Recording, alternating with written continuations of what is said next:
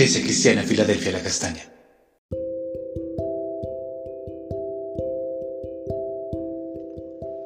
Buenos días, poderosa Iglesia Filadelfia de la Castaña, una puerta abierta en el cielo. Continuamos nuestro tiempo con Dios en Esdras el capítulo 4, versículo 4 al 6, que dice, pero el pueblo de la tierra intimidó al pueblo de Judá y lo atemorizó para que no edificara.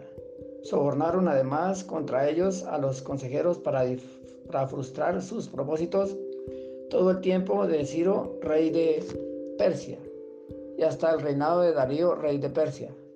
Y en el reinado de Asuero, en el principio de su reinado, escribieron acusaciones contra los habitantes de Judá y de Jerusalén. Entonces eh, vamos a ver hoy acerca de la oposición en la obra del Señor, la segunda parte.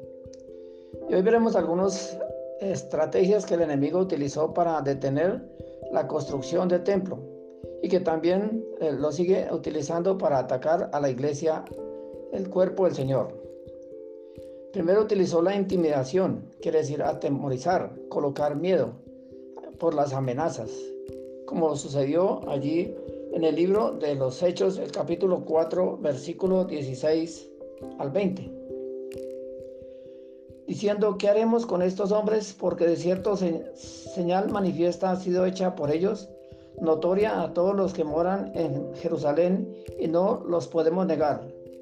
Sin embargo, para que no se divulgue más eh, de entre el pueblo, amenacémoslos para que no hablen de aquí en adelante a nombre alguno de este nombre. Llamándolos, les intimidaron que de ninguna manera hablasen ni enseñasen en el nombre de Jesús. Mas Pedro y Juan respondiendo diciéndoles, juzgad si es justo delante de Dios obedecer a vosotros antes que Dios, porque no podemos dejar de decir lo que hemos visto y oído. Entonces, a pesar de las amenazas, de la intimidación, eh, ellos no se amedrantaron y continuaron predicando la palabra del Señor, porque tenemos el poder del Espíritu Santo a pesar de todas esas amenazas, no debemos de renunciar a la obra del Señor. Lo segundo que el enemigo coloca aquí es el desánimo. Es la arma favorita que el enemigo utiliza para que los cristianos renuncien, claudiquen y se den por vencidos. Es por eso que la obra del Señor se detuvo allí por 50 años. Pero nosotros no debemos de renunciar, sino ser valientes y seguir adelante. Así como lo dice Mateo 11, 12, el reino de los cielos sufre violencia y solo los valientes lo arrebatan. Tenemos que ser valientes y a pesar de las amenazas, de la intimidación, del desánimo, seguir adelante. La tercera arma que utilizó el, enemigo aquí es el soborno. Se eh, sobornaron a los consejeros, así como sobornaron a algunos en el juicio de Jesús, o como sobornaron a los soldados que cuidaban la tumba de Jesús para que no dijeran que había resucitado, como lo dice allí en Hechos del capítulo 1. Esas acusaciones falsas eh, también utiliza el enemigo. En cuarto lugar, como lo hicieron con Esteban, lo vemos allí en Hechos del capítulo 6, versículo 13. Y pusieron testigos falsos que decían, este hombre no cesa de hablar palabras blasfemas contra este lugar santo y contra la ley. Entonces, a pesar de las acusaciones falsas y las calumnias, debemos de seguir adelante en la obra del Señor. Otra arma que le utiliza el Señor es que se descuidan las personas. Debemos de estar velando y orando para que el enemigo no nos coja desprevenidos. Como dice allí en Primera de Pedro el capítulo 5 y versículo 8. Sé sobrios y velad, porque vuestro adversario el diablo anda como león rugiente, andando alrededor buscando a quien devorar. Entonces debemos estar velando, orando y andar prevenidos, porque ahí es cuando el enemigo nos puede atacar.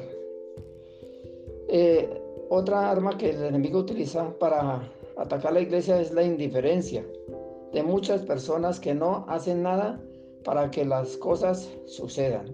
Nosotros debemos estar activos en la, en la iglesia, en el ministerio, para eh, que seguir adelante en la obra del Señor. En séptimo lugar, las divisiones, los pleitos, las contiendas, que allí también el enemigo coloca, como lo dice en 1 Corintios 3, 3. Porque aún sois carnales, pues habiendo entre vosotros celos, contiendas, y tensiones, no sois carnales y andáis como hombres. Entonces muchas veces en la iglesia hay personas, cristianos carnales, que andan en contiendas, en pleitos, en celos. Pero damosle gracias a Dios por la unidad que existe en la iglesia, porque no han surgido divisiones, pleitos ni celos. Y no debemos de permitir que el enemigo se entre por cualquiera de estos medios, de esas armas para dividir a la iglesia. Como por eso lo dice en 2 Corintios 2:11, para que Satanás no gane ventaja, ventaja alguna sobre nosotros, pues no ignoramos sus maquinaciones.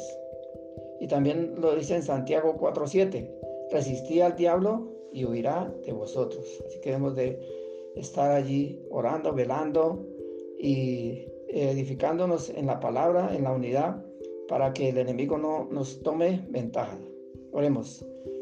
Gracias Señor por tu palabra.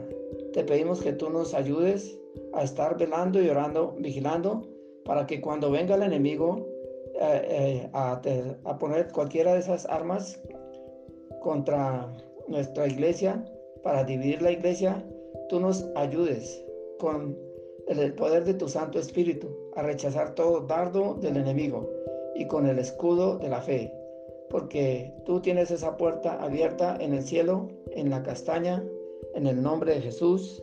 Amén.